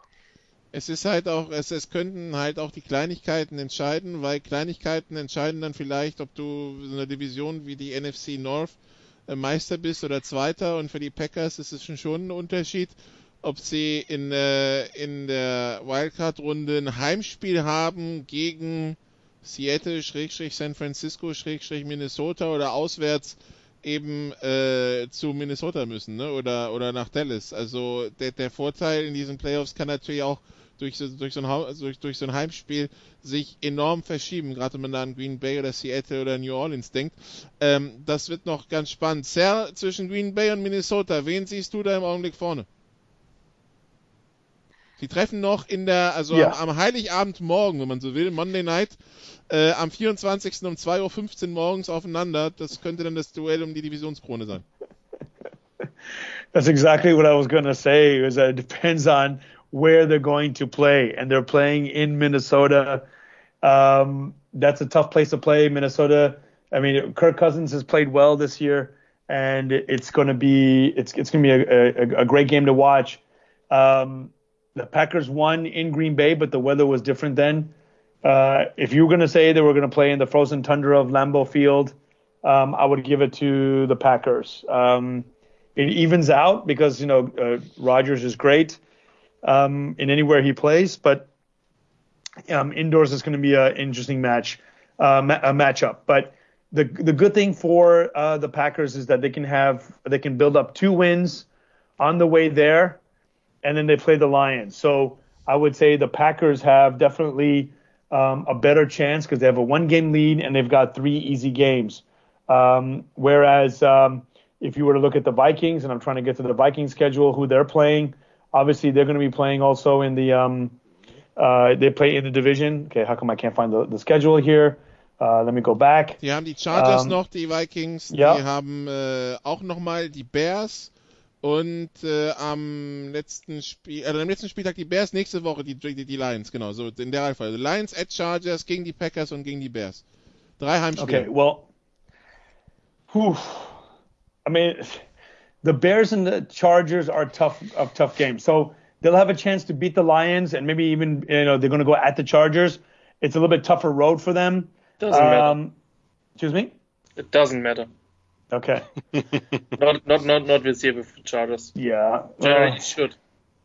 It, it, it, should, but what I'm saying is that okay, the you know we we already established the Chargers figure out ways to lose, but the thing is it's always a tough game, so it's not one of those rollover games. So they're going to play the Lions. You can consider that a bye week, um, and then they play the Chargers, um, and um, uh, so either way, that's going to be a, it's a road game. It's going to be a tough battle. Then they play the Packers. The key here is no matter what happens against the Packers, they still have the last game, and I think the Bears are going to be the huge thing. So they're going to play those two games at home um, on, uh, as you said, New Year's Eve or the couple of days, sorry, Christmas Eve, couple of days on New Year's Eve Eve, and then on um, New Year's, Eve, uh, sorry, Christmas Eve Eve, and um, um, right before New Year's. So they have a good chance to to um, to catch up, but it's going to be a tough one Um, the good thing, and what I like about the NFL is that they made sure the last two weeks count. And I'm already liking the schedule. The Chargers is the first time we've seen a, a non-conference team playing each other. Um, but uh, but still, three games against your division opponents gives the Minnesota Vikings a chance to uh, to win the division. So it's not over yet.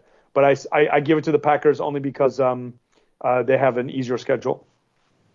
Und Jan, wir schmeißen einfach die East raus und nehmen die Rams rein in die Playoffs, oder? Ach, das weiß ich nicht. Also die Rams haben mich in den letzten Wochen jetzt auch nicht übermäßig überzeugt. Also da äh, vielleicht überschätze ich die, die Cowboys in der Tat, weil ich die für ein talentierteres Team halte als die Record. Das ist bei den Rams sicherlich auch der Fall. Hatten wir jetzt auch schon mehrfach macht keinen großen Unterschied. Also Gott sei Dank möchte ich fast sagen, hat sich das ja so ein bisschen so bewegt, dass äh, der, dass der NFC East Champ voraussichtlich nicht einen sehr viel schlechteren Rekord hat als das erste Team, was draußen ist. Ob das die Bears sind, ob das die Rams sind, keine Ahnung. Äh, aber das ist jetzt nicht mehr die ganz große Ungerechtigkeit, dass da einer mit, äh, wahrscheinlich zumindest, dass da einer mit 10 und 6 draußen bleibt und 5 und, äh, und, und, äh, und 7 zu 9 Champ dann drin ist oder so. Weil man sagen muss, die Cowboys haben nach fast allen offensiven Metriken eine, eine Top 5 Offense dieses Jahr in der, in der Liga. Und eigentlich ein bisschen, bisschen bemerkenswert, wo die mit der Bilanz stehen. Ja. ja. Und auch die Defense wieso, wieso, wieso sieht man das die letzten Wochen nicht? Und auch die Defense ist nicht so schlecht. Also die haben, die haben, ja. die haben gute, die haben, ja, nee, ist natürlich ist sie, äh, ist sie nicht so nicht so dominant oder äh, weit von entfernt sogar, aber auch die Defense ist eigentlich nicht schlecht aufgestellt. Ja, also warum man es nicht sieht, sie haben, glaube ich, echt einige Turnover in den letzten Wochen. Die, die sie, das ist halt im Football, das ist eine blöde Weisheit, aber die, die, die, die killen dich halt immer. Und ähm, dann haben sie, glaube ich, in einigen Situationen auch, auch waren sie eher auf der unglücklichen Seite. Und äh, die sollten eigentlich besser sein. Aber wer hat das gesagt? Parcells, you are what the record says you are. Oder was? Coughlin, ich weiß nicht, einer von den beiden. Ähm, und das ist, gilt halt auch für Dallas. Die haben ja auch wirklich einige sehr knappe, nicht nur One-Score-Games, sondern zwei Punkte gegen New Orleans, zwei Punkte gegen die Jets. Okay, das ist natürlich äh, ein Skandal, dass man da verliert, aber das ist natürlich trotzdem knapp. Vier Punkte gegen die Vikings, vier Punkte gegen die Patriots. Das sind ja bis auf die Jets drei absolute Top-Teams, die sie äh, mit mit vier oder oder zwei Punkten halt äh, verlieren. Von daher, das macht's nicht besser. Das macht den Rekord auch nicht besser. Und das Spiel gegen die Bills war jetzt in der Tat nicht gut. Das sah, das sah schon sehr hilflos aus. Vielleicht waren, sind die Bills auch einfach gerade so gut, gerade in ihrer Defense. Das muss man vielleicht dazu bedenken. Ja, für die, für die Cowboys kommt es auf die letzten beiden Spiele an letztlich. Also gerade natürlich das bei den Eagles und dann, und dann noch äh, das letzte Spiel gegen Washington. Ich meine, das, halt das, Restprogramm der Eagles, also wenn man jetzt ganz ehrlich ist, die Eagles stehen bei 5 und 7 das Restprogramm der Eagles ist zweimal Giants, einmal Redskins, einmal Cowboys. Ist richtig, ist richtig, ist das einfache, keine Frage. Also ich meine, wenn du da nicht acht, mindestens 8 und 8 rausgehst, dann weiß ich auch nicht. Gut, aber 8 und 8 könnte zu wenig sein, wenn man das Spiel gegen die Cowboys verliert. Ja, ja, aber also, ähm, Weil die Cowboys eben schon das erste gewonnen haben gegen Philadelphia. Ja. Von daher, dann bräuchten die Cowboys noch einen Sieg aus Bears, Rams, Washington. Ja, auch das kann man sich vorstellen. Auch das kann, auch das kann schiefgehen, keine Frage. Aber Division Champ mit 8-8 durch einen Tiebreaker ist natürlich auch bitter dann, aber ja. Ähm, hm. Gut, also, aber die Seahawks haben es damals mit 7 und 9 geschafft und wenn sie es nicht geschafft hätten, hätten wir den Beastquake Run nicht erlebt. Von daher, es kann alles was Gutes haben. Und die Panthers sind auch 7-8-1 in die Playoffs gekommen und haben dann noch schlechteres Arizona geschlagen in den Playoffs und so haben sogar, ja genau, auch die haben dann ihr Playoff-Spiel gewonnen. Also war das war das das Jahr, wo sie den, wo Arizona mit Lindley? Ja, das war das Ryan Lindley-Spiel, der ja. Genau, wo sie, wo sie den, Leute. wo sie den Rekord, glaube ich, glaube, das ist immer noch der Rekord für die wenigsten Yards, Offensiv-Yards, die ein Team in den Playoffs je gemacht hat. Yeah, also irgendwas unter unter 100.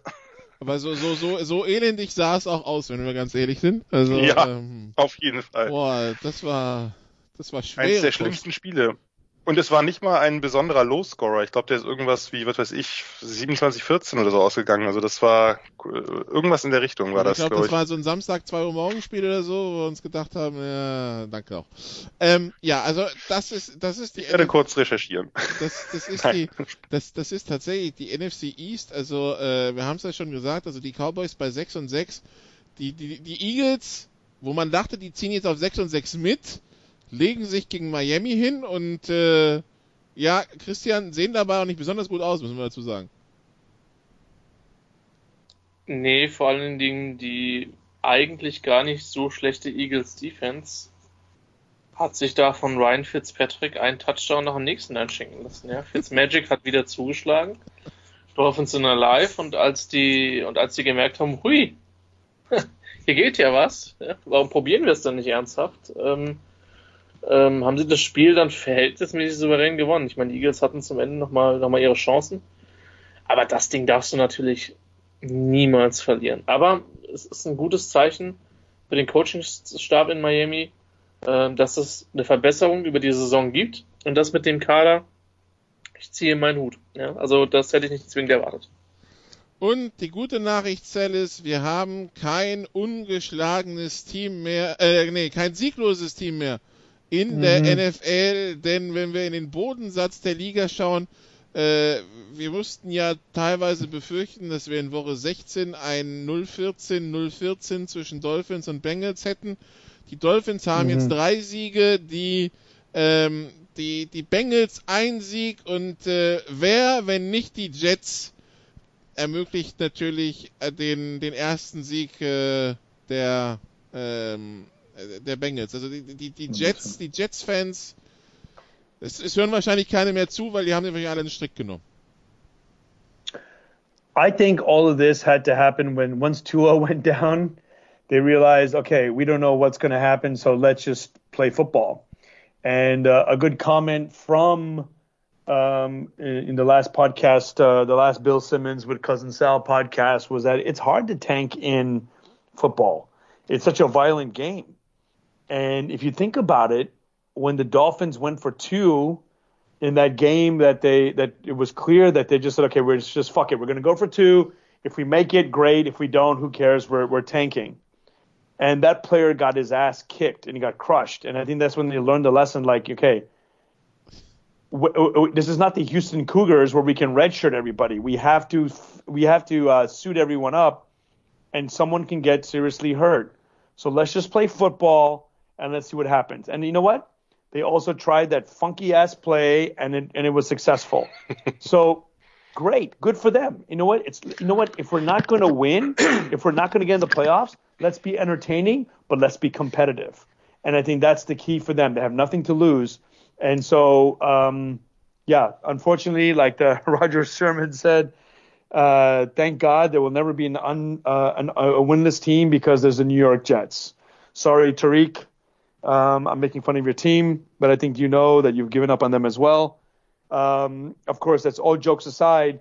Um, we were t- thinking about, like you said, an 0 14 battle in week 15, or week, sorry, week 16, uh, the second to last week of the season, to see who gets the number one pick. But that was when Tua was healthy. It was clear he was going to be the best quarterback out there. Now we don't know that, so you might as well play and see if it's Joe Burrow, see if it's um, Jalen Hurts, or uh, Chase Young, whoever is going to come out there now is not that important. Let's play football and uh, let's finish the season on a positive note going into next season. Ja, Christian. Ich muss, na, okay. ja, so, Jan, was wolltest du noch sagen? Nee, nee, nee, nee, nee, nee, mach, mach erst okay, mal. Okay, na, Christian, nachdem, nachdem es vor der Saison ja tatsächlich irgendwie so gefühlt war, so Tank for Tour, äh, wer, wer, ist jetzt der wahrscheinlich heißeste Kandidat für NFL-Teams, wenn es um Quarterbacks geht? Und äh, im Augenblick sind ja die Bengals im Driver's Seat, was, äh, was äh, den, den First Overall angeht, äh, mit 1 und 11. Danach kämen die Giants mit 2 und 10. Und dann haben wir eine ganze Ansammlung von 3 und 9 Teams mit Atlanta, mit Washington, mit Detroit bei 3, 8 und 1, mit äh, äh, Miami. Äh, wer ist Leading Quarterback-Kandidat und wo siehst du den am ehesten hingehen? Im Augenblick. An 1. Egal wohin. Äh, Blow for Burrow ist, glaube ich, tatsächlich das Motto. Ähm, Also bei, bei Tour, ich, Jan hat es ja auch schon mal irgendwie vor vier, fünf Wochen in diesem Podcast gesagt. Ich glaube immer, dass, da bin ich bei ihm, Tour ein fantastischer NFL-Quarterback ist, aber der wird natürlich mit seiner Statur und mit den ganzen Verletzungen schon auch auseinandergenommen werden. Im Übrigen ähm, hat äh, soll es am, am späten Donnerstagabend eine Pressekonferenz von Tagovailoa geben. Das heißt, viele, die den Podcast jetzt hören, haben dann vielleicht sogar schon eine Info, wie es dann aussieht. Also ich denke, er und Burrow sind die wahrscheinlichsten Kandidaten. Über, über Herbert ähm, ähm, haben wir über die Saison sehr viel in den College äh, äh, Sofa Quarterback Aufnahmen gesprochen. Der hat nicht wirklich diesen Riesensprung gemacht, der wird aber viele Leute anziehen wegen dem Arm und wenn man jetzt sieht, wo Josh, Josh Allen ist, nicht, dass die beiden als Prospects ziemlich vergleichbar wären, aber zumindest in der Dimension sind sie das. Ähm, also ich kann mir gut vorstellen, dass wir wieder viele Quarterbacks früh sehen werden. Ähm, und Burrow hat sich mit Sicherheit hochgeschossen, äh, wie ein Komet in die, in die Atmosphäre. Ähm, das hat jetzt gerade physikalisch keinen Sinn gemacht. Das der Geisteswissenschaftler hat sich mal wieder gerade hingelegt, aber egal. Ich sag ähm, nichts. Ich sag nichts. Ja, siehst du, ist, ist gut, ist gut, ist gut. Wenn die Naturwissenschaftler einfach mal gewähren lässt. Also letztlich ist der aufgetaucht aus dem Nix, zumindest in der Qualität. Und daher sind er und Tour für mich nach wie vor die Favoriten. Ähm, wer jetzt am Ende die schlechteste Bilanz hat, die Chargers werden es vermutlich leider nicht mehr schaffen. Ähm, so, so viel wird der Rest gar nicht gewinnen. Ich denke nach wie vor, dass die, dass die Bengals und die Dolphins äh, eine gute Wette dafür sind. Okay. Also ja, die Bengals. Genau. Ja, vielleicht noch drei, drei Sätze dazu, die ich äh, zu den, zu den Bengals und den Dolphins und den Quarterbacks loswerden wollte, sammelt sich mittlerweile an. Äh, ja, ich glaube, ich glaube, äh, wie Christian, also Bust for Burrow oder Blow for Burrow, wie man es auch immer nennen wird, Joe Burrow hat eine hervorragende Chance, jetzt der Nummer 1 Pick zu sein, denn ich glaube nicht, dass ein Team bei Tours Gesundheitszustand ihn als eins riskiert, wenn du eben einen Burrow hast, der so dominant spielt, äh, was alle Ebenen des Feldes angeht, was Spielverständnis, was Pocket Presence angeht, äh, was eine gewisse Mobilität angeht. Der ist auf einem so hohen Level, auch eben was das Ball Placement, was die Accuracy angeht. Das wird schon sehr schwer, den da zu verdrängen. Tua hätte eine Chance, eine gute Chance meiner Meinung nach sogar, wenn er fit wäre, aber das ist er nicht. Äh, und von daher denke ich, die Bengals, wenn sie es denn sind, äh, haben eine sehr gute Chance eben äh, dann eben sich den Quarterback Nummer eins zu ziehen und da können wir eigentlich relativ sicher sein, dass an eins ein Quarterback geht. Man hat mit Chase Young einen Defender, der äh, ein Generational Talent ist meiner Meinung nach, aber du holst dir erst den Quarterback. Das ist einfach so. Die NFL ist eine Quarterback-Liga. Pass Rusher sind sehr wichtig, äh, aber eben nicht ganz so wichtig. Das heißt, Chase, äh, Chase Young wäre dann einer für die Giants hier im Augenblick an zwei picken, ja? der, also man muss jetzt aufpassen, im Dezember schon irgendwelche äh, absoluten Statements rauszuhauen. Denn wenn man sich anguckt, auch in den letzten Jahren, wen man im Dezember vorne gesehen hat, das sah dann oft sehr anders aus, als es dann in der Draft kam. Und Chase Young ist ein so großes Talent, dass ich mir nicht vorstellen kann, dass er aus den Top 2 oder 3 rutscht. Es sei denn eben, dass drei Quarterback nie die Teams vorne draften. Wenn die Giants oder auch Washington vorne sitzen und von ihren Quarterbacks der ersten Runde des letzten Jahres, also diesen Jahres überzeugt sind, also von Haskins und, und Jones, dann geht da Chase Young. Und dazu ist, dazu ist die, das Talent zu groß. Bei den Bengals, ja, da muss man gucken. Ich glaube, das, das war jetzt auch ein bisschen schon bei, bei Zach Taylor. Ich habe mich sehr gefreut für ihn, dass, es sein, dass er seinen ersten Sieg endlich geschafft hat. Zach Taylor kurz dazu war Quarterback bei den, äh, bei den Nebraska Cornhuskers, also bei meinem College-Team und äh, einer der toughsten Quarterbacks, die ich je erlebt habe, weil der hatte die schlechteste Line, die ich bei den, bei den äh, Huskers je erlebt habe. Das war Mitte der Nullerjahre und hat jeden Spielzug einen verbraten bekommen und ist jeden Spielzug wieder aufgestanden. Äh, ich glaube, ihm ging es schon so ein bisschen drum, weil es ja auch Diskussionen gab, was kann er sich leisten, auch im ersten Jahr. Kann er sich ein 0 zu 16 leisten? Kann er sich ein 1 zu 15 leisten? Anders wäre es ja, es ist ja auch schwer zu erklären, dass er Andy Dalton jetzt wieder als Starter installiert hat und von dem Finlay-Experiment erstmal weg ist. Ich glaube, er hat geahnt, dass er irgendwas präsentieren muss und dieser Sieg war natürlich sehr, sehr wichtig. Und wo wir gerade bei sch schlechten Teams sind, möchte ich einfach nur die Chance ergreifen, weil ich ja nicht weiß, äh, wenn ich das nächste Mal bei den Sofa Quarterbacks NFL auftauche, mich in aller Form zu entschuldigen bei den Miami Dolphins, die ich Anfang der Saison wahrscheinlich auch noch mehr als ihr anderen doch ziemlich niedergemacht habe. Dafür, dass ich das als wirklich sehr, sehr groteskes und offensichtliches Tanken angesehen habe. Davon gehe ich auch nicht weg, was das Management betrifft. Was Brian, Flores und die Spieler betrifft, kann ich nur ein, ein, alle Hüte ziehen.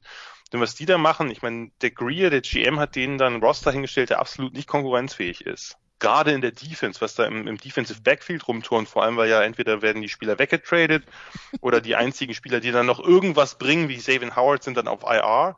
Und der muss da mit einer Runde undrafted Free Agents und, und ja, und ein paar Cast-Offs von anderen Teams spielen. Und was die da leisten, ist absolut großartig. Also, also jeden was Respekt. Was man früher einen NFL Europe Roster genannt hätte, ja? Genau, aber also das ist, ich bleibe auch dabei, äh, Record hin und her, das ist das schlechteste Roster der Liga. Und ich glaube sogar mit einigem Abstand.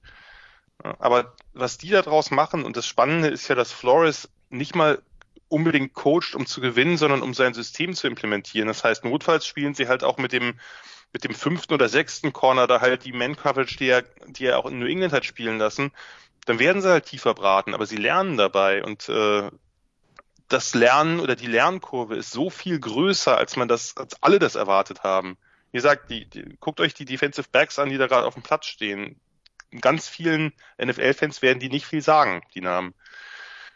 Und trotzdem kriegen sie es hin, halt mit diesem Team in den letzten Wochen fast immer eng dabei zu sein. Das ist wirklich, wirklich hervorragend und von daher Entschuldigung, liebe Dolphins. Ähm, ich glaube, dass der, der Plan in der Tat, da bleibe ich bei, dass der Plan war zu tanken, soweit man das eben in der eigenen Hand hat. Aber man hat nicht damit gerechnet, dass Flores so einen guten Job macht mit dem Rumpfkader, den er da hat. Und, das muss man natürlich auch dazu sagen, Ryan Fitzpatrick ist kein guter Quarterback, wenn man tanken will. Und Ryan Fitzpatrick ist halt nicht konstant schlecht, sondern der hat sehr, sehr schlechte Tage, aber eben auch Tage, wo er alles trifft, weil er eben einfach ein Gamer ist, der raushaut und entweder kommen sie bei vier Deceptions rum oder halt vier Touchdowns.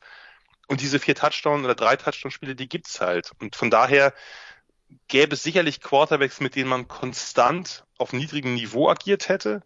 Fitzpatrick ist da nicht der Richtige für. Aber vielleicht, es ist jetzt wie es ist und wahrscheinlich werden die Dolphins keinen First Overall haben und daher nicht den freien Zugriff auf jeden verfügbaren Quarterback.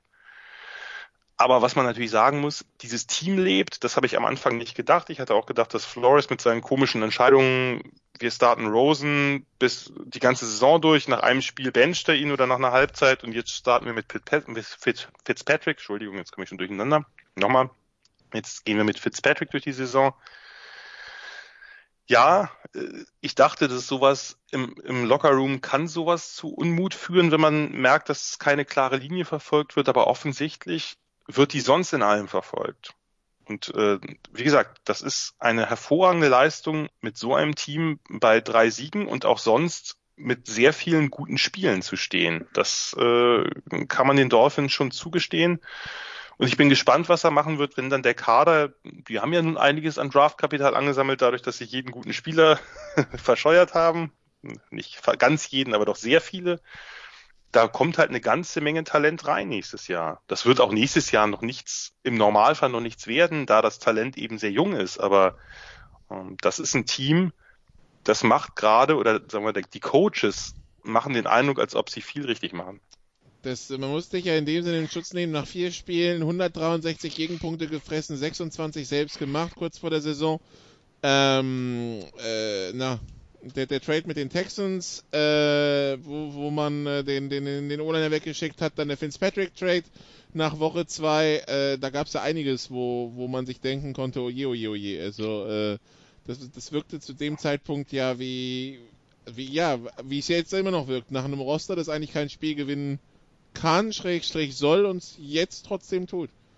Gut zugegeben, gegen, also gegen die Jets, ja, gegen die Colts, aber die haben ja auch ihre eigenen Probleme. Jetzt äh, der, der Sieg gegen die Eagles ist jetzt der, der mich am meisten überrascht hat, muss ich sagen, von den dreien. Ja, ja. Also die Colts hatten heuer, aber trotzdem ist das Roster der Colts muss auch mit ihrem Backup-Quarterback gegen die Dolphins ja. gewinnen, meiner Meinung nach. Und äh, da, da waren ja auch vorher schon das ein oder andere Spiel. Washington war dabei, ähm, die Steelers haben sie. ist ja das, wo sie am Ende von zwei gegangen sind, ne? Genau, genau, mit diesem, mit diesem, ja, Ricardo Lockett Play, was noch schlechter ausgeführt war. Nein.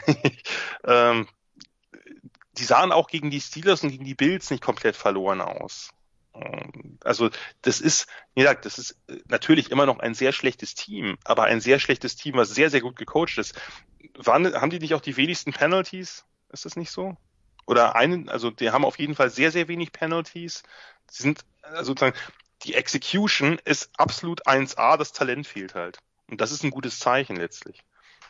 Gut, dann äh, ja, werden wir sie, wer sie beobachten. Ich suche gerade, ob ich Defense, ob ich äh, Penalty-Statistiken finde. Ähm, 49, 49 Yards pro Spiel, das muss ziemlich weit oben sein, ja. 70 Strafen für 597 Yards gesamt, Gegner 86 Strafen für 833 Yards. Hm. Das, ja, das, das, klingt die schon, sind sehr gut eingestellt. Gut. Das klingt schon gut, ja. Gut, dann so viel zu den äh, Top-Teams und äh, zu den nicht so ganz Top-Teams der Liga. Äh, wir machen eine kurze Pause und dann machen wir unser Picking Against the Spread. Bis gleich.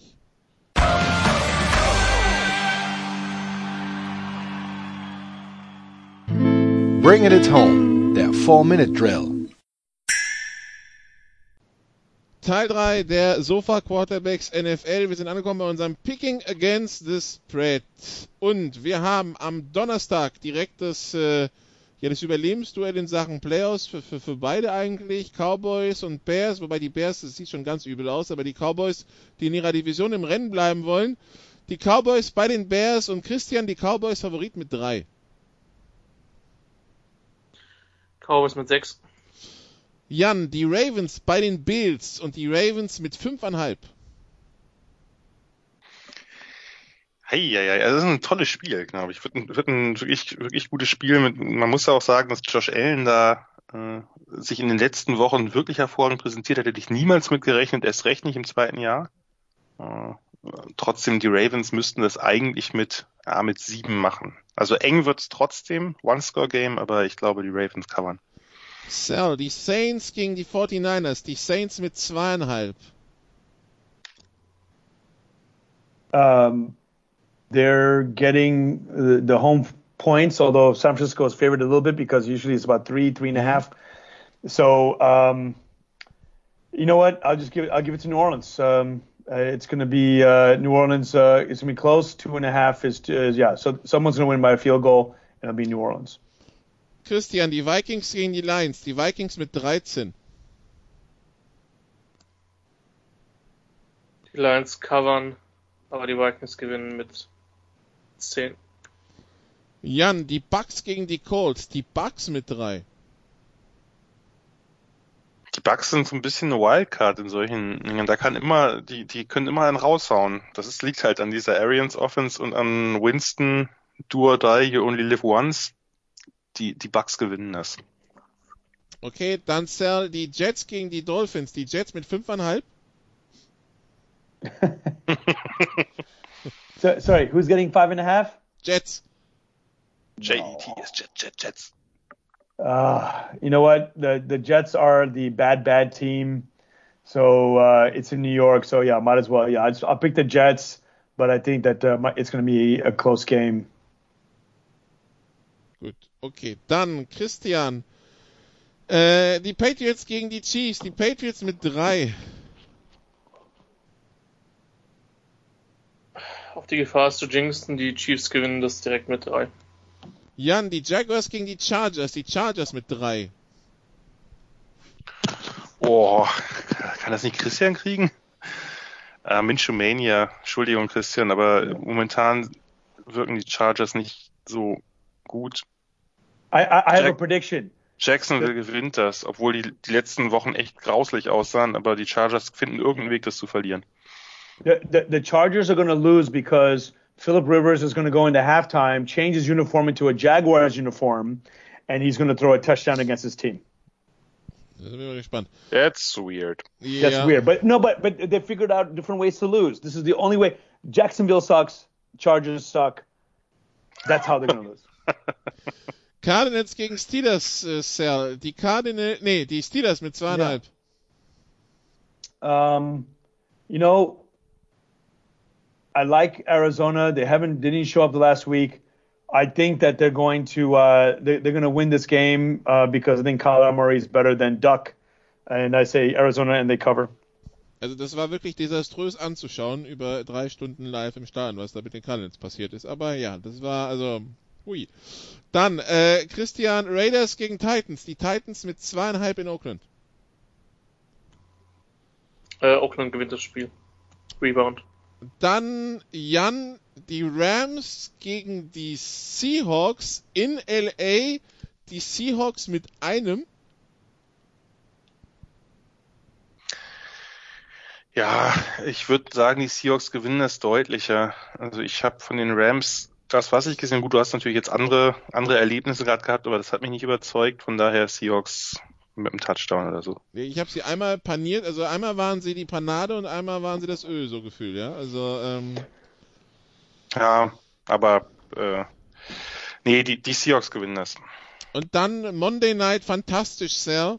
Die Eagles mhm. gegen die Giants, die Eagles mit neuneinhalb. Yeah, the, the Eagles are gonna win. Ooh, yeah, the Eagles are gonna cover and win. Sehr, sehr drückt, oh. I'm crying inside. Ja. Why are you doing this to me? Aber dafür kommt der Chase Young vielleicht dann nach New York, wer weiß. Ähm, yeah. ähm, es, es, sei, es sei denn, sie, sie draften Joe Burrow für trotz Daniel Jones, man weiß es nicht. Es sind ja die Giants. Ähm, ja, so viel also zu den Sofa-Quarterbacks NFL. Mehr Football gibt es in den Sofa-Quarterbacks College Football am Donnerstag, mehr US-Sport in der Big Show am Donnerstag und natürlich äh, am Sonntag dann äh, nicht nur NFL-Spieltag, sondern auch das äh, College Football ähm, Playoff-Bild, das sich dann entscheidet. Wir werden versuchen, dafür ein Podcast an den Start zu bringen, beziehungsweise eine Live-Diskussion äh, auf der draft.de. Äh, sollte sich da was finden und wenn wir es nicht schaffen, dann machen wir einfach Sofa Quarterbacks College Football schon am Sonntag. Äh, ja, das ist der Plan für die nächsten Tage. Danke Christian, danke Jan, danke Sal, danke liebe Zuhörer. Bis äh, zum nächsten Mal. Tschüss. So. You did what you had to do and you won the game. Das waren die Sofa Quarterbacks mit der Extravaganza zur National Football League auf Sportradio 360.de. Wenn Sie Fragen, Anmerkungen, Gegenbeispiele haben, schreiben Sie uns entweder auf unserer Facebook-Seite über unseren Twitter-Account at Sportradio 360 oder direkt an steilpass at Sportradio 360.de. Great job, guys! Und versäumen Sie nicht unsere nächste Big Show jeden Donnerstag neu auf www.sportradio360.de. One day at a time. Keep getting better as a football team and we'll see what happens.